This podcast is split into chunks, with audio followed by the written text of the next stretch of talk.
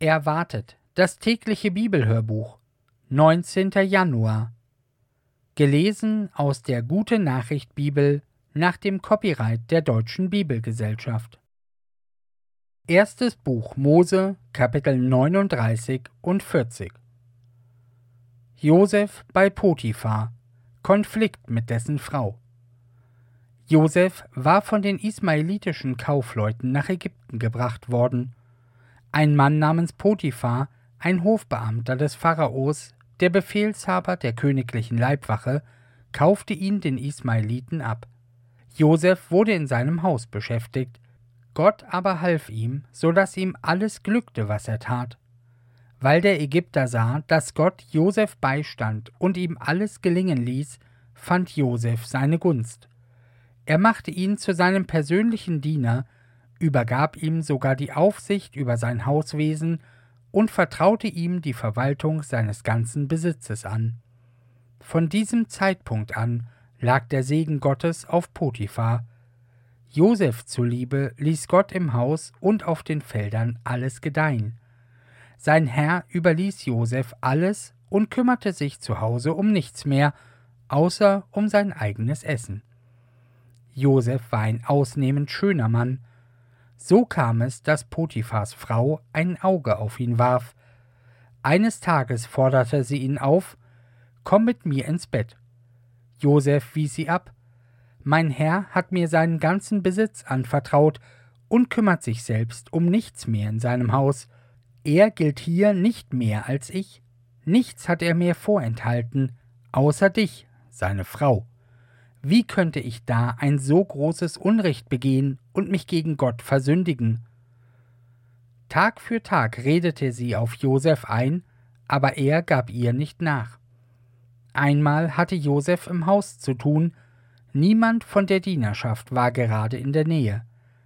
Da hielt sie ihn an seinem Gewand fest und sagte Komm jetzt mit ins Bett. Er riss sich los und lief hinaus. Das Gewand blieb in ihrer Hand zurück. Als sie merkte, dass Josef fort war und sie sein Gewand in der Hand hielt, rief sie die Dienerschaft herbei und sagte Seht euch das an. Mein Mann hat uns diesen Hebräer ins Haus gebracht, der nun seinen Mutwillen mit uns treibt. Er drang bei mir ein und wollte mit mir ins Bett. Da habe ich laut geschrien, und als er mich schreien hörte, ließ er sein Gewand neben mir liegen und rannte davon. Sie legte Josefs Gewand neben sich und wartete, bis ihr Mann nach Hause kam. Auch zu ihm sagte sie Dein hebräischer Knecht, den du ins Haus gebracht hast, drang bei mir ein und wollte sein Spiel mit mir treiben, und als ich laut zu schreien anfing, ließ er sein Gewand neben mir liegen und rannte davon.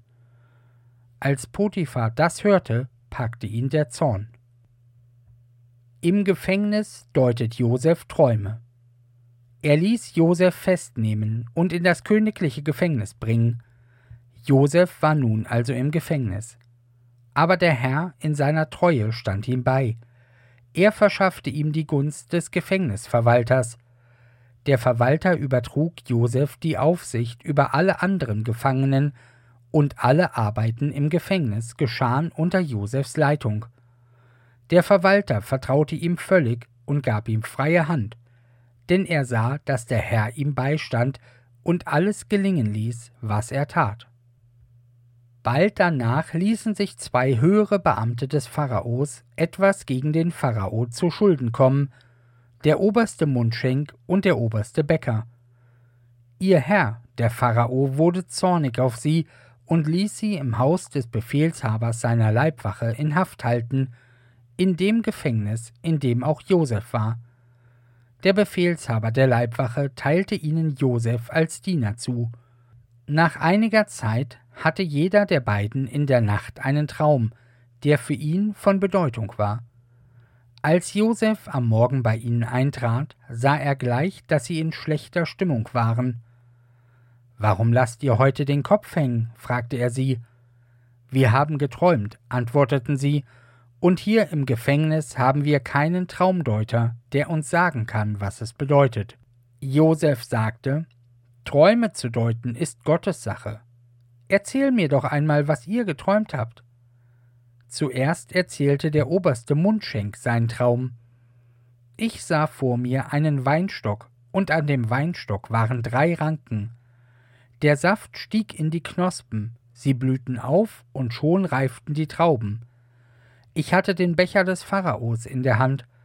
Ich nahm die Trauben, presste sie über dem Becher aus und reichte den Becher dem Pharao.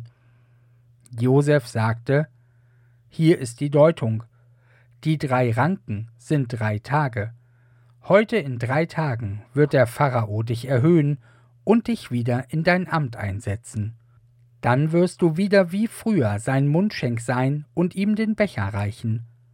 Aber vergiss mich nicht, wenn es dir gut geht, tu mir den Gefallen und empfiehl mich dem Pharao, bring mich aus diesem Kerker heraus.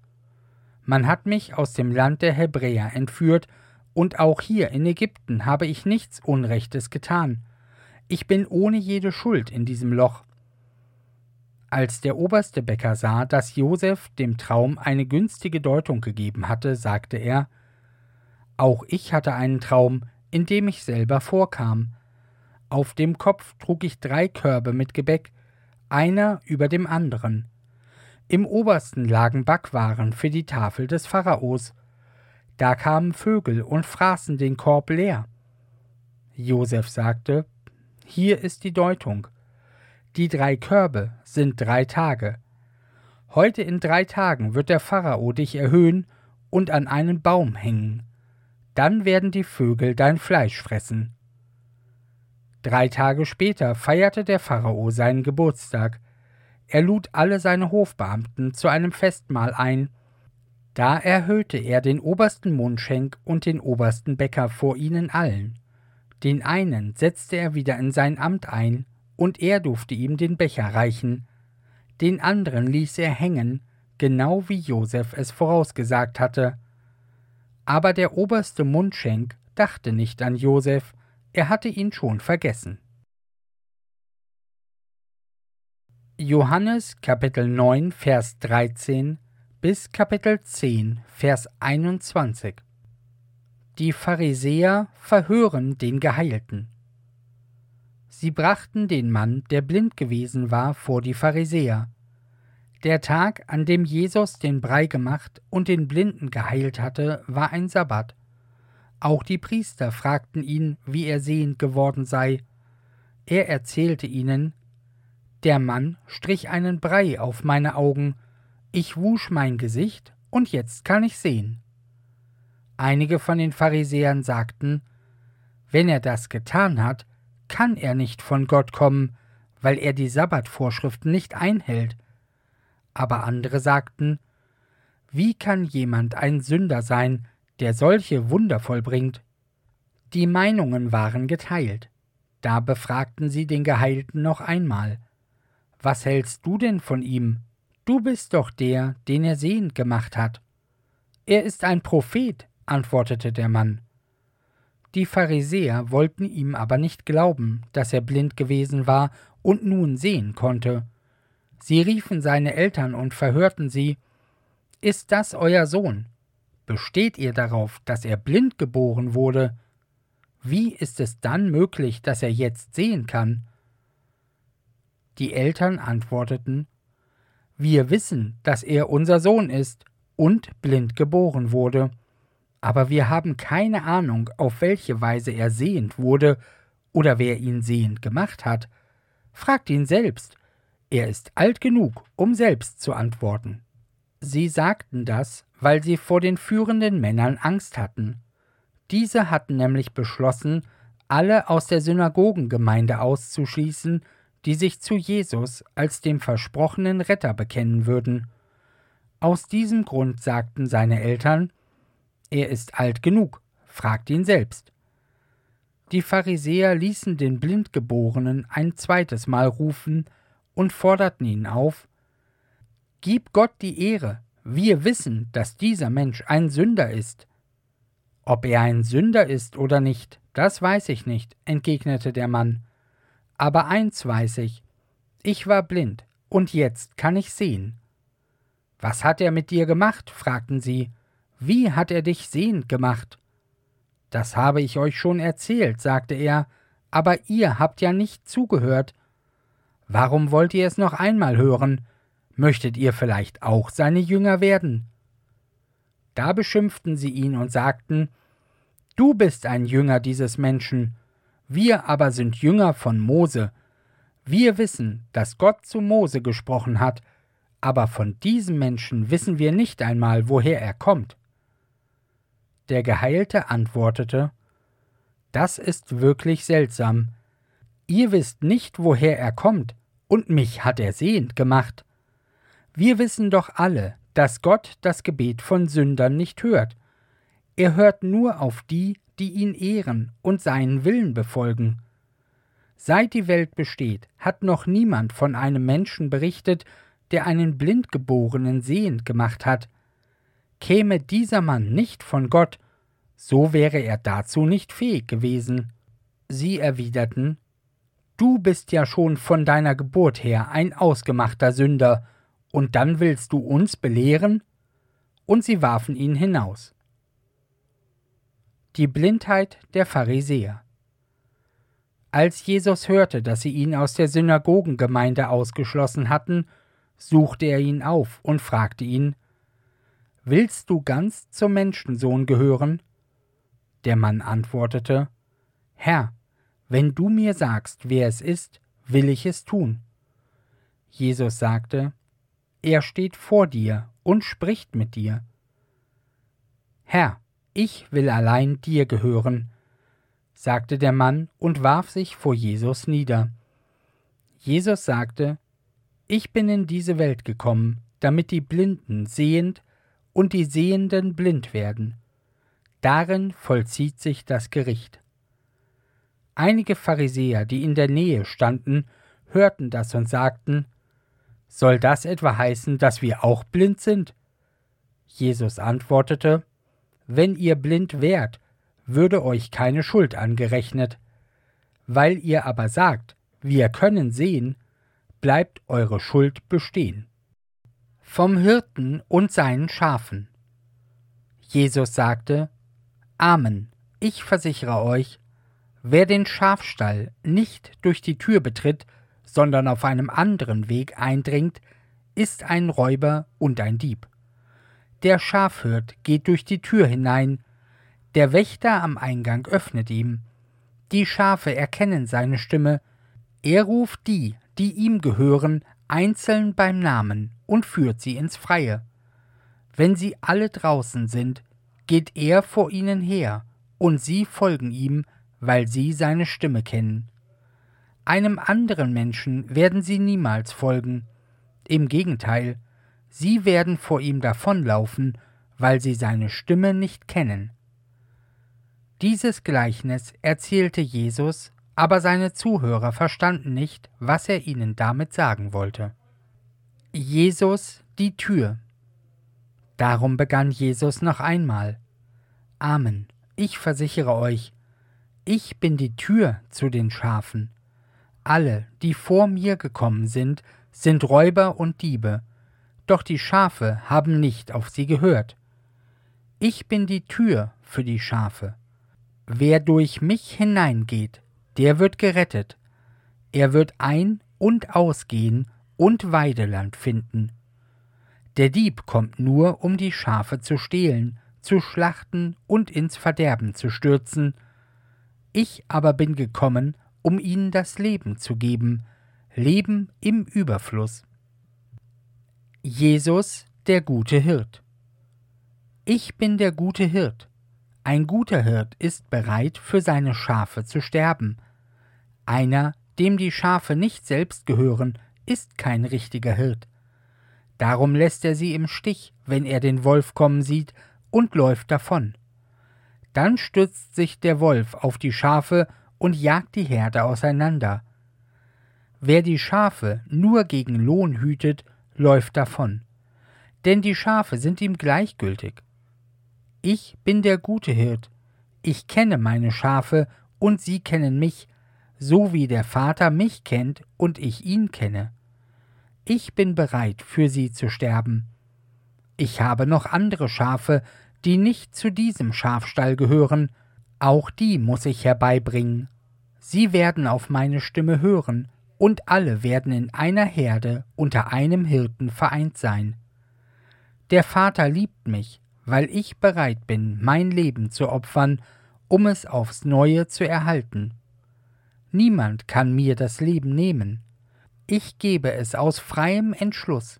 Es steht in meiner Macht, es zu geben und auch in meiner Macht, es wieder an mich zu nehmen. Damit erfülle ich den Auftrag meines Vaters. Wegen dieser Rede waren die Leute wieder geteilter Meinung über Jesus. Viele von ihnen sagten, er ist von einem bösen Geist besessen, er ist verrückt, warum hört ihr ihm überhaupt zu? Aber andere meinten, so redet kein Besessener, kann ein böser Geist etwa blinde Menschen sehend machen? Psalm 17 Gebet eines unschuldig Verfolgten. Ein Gebet Davids. Herr, ich suche Gerechtigkeit, höre meine Klage, nimm meine Bitte an, von meinen Lippen kommt keine Lüge. Dein Urteil wird mich freisprechen, weil du siehst, dass ich ehrlich und redlich bin. Du kennst meine Gedanken. Heute Nacht wirst du kommen, du wirst mein Innerstes durchforschen und nichts finden, was du tadeln müsstest. Mein Denken ist nicht anders als mein Reden. Auch wenn sie es noch so schlimm treiben, die Menschen rings um mich her, ich habe mich stets nach deinem Wort gerichtet und niemals nach dem Vorbild der Verbrecher. Ich habe mich an deinen Weg gehalten und bin nicht einen Schritt davon gewichen. Ich wende mich an dich, mein Gott, ich weiß, dass du mir Antwort gibst. Hab ein offenes Ohr für mich, hör meine Worte. Erweise mir deine wunderbare Güte. Du bist der Retter aller, die bei dir Zuflucht suchen vor denen, die sich gegen dich stellen. Bewahre mich, wie man sein eigenes Auge schützt, und gib mir Zuflucht unter deinen Flügeln.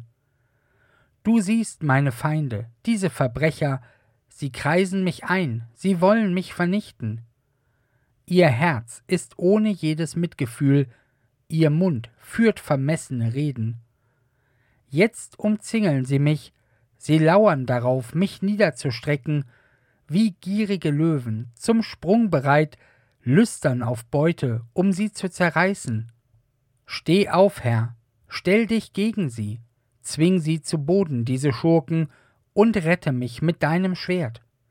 Befrei mich von ihnen mit deiner starken Hand, verkürze ihren Anteil am Leben, gib ihnen, was sie verdient haben, es ist bestimmt genug, um ihren Bauch zu füllen, auch ihre Kinder werden davon satt, es reicht sogar noch für die Enkel. Ich bin ohne Schuld, Herr, darum darf ich dich sehen. Wenn ich wach werde, will ich mich satt sehen an dir. Sprüche Kapitel 3 die Verse 29 bis 35 Schmiede keine bösen Pläne gegen deinen Nachbarn, der dir vertraut. Streite dich nicht grundlos mit jemand, der dir gar nichts getan hat. Beneide keinen gewalttätigen Menschen um seine Erfolge und nimm ihn nicht zum Vorbild. Denn der Herr verabscheut alle, die krumme Wege gehen, aber die Rechtschaffenen macht er zu seinen Vertrauten. Auf dem Haus der Unheilstifter liegt der Fluch des Herrn, aber sein Segen kommt über die Wohnstätte der Menschen, die ihm die Treue halten die überheblichen Spötter trifft sein Spott, aber denen, die gering von sich denken, wendet er seine Liebe zu. Weise kommen zu Ehren, aber Narren ernten nichts als Schande.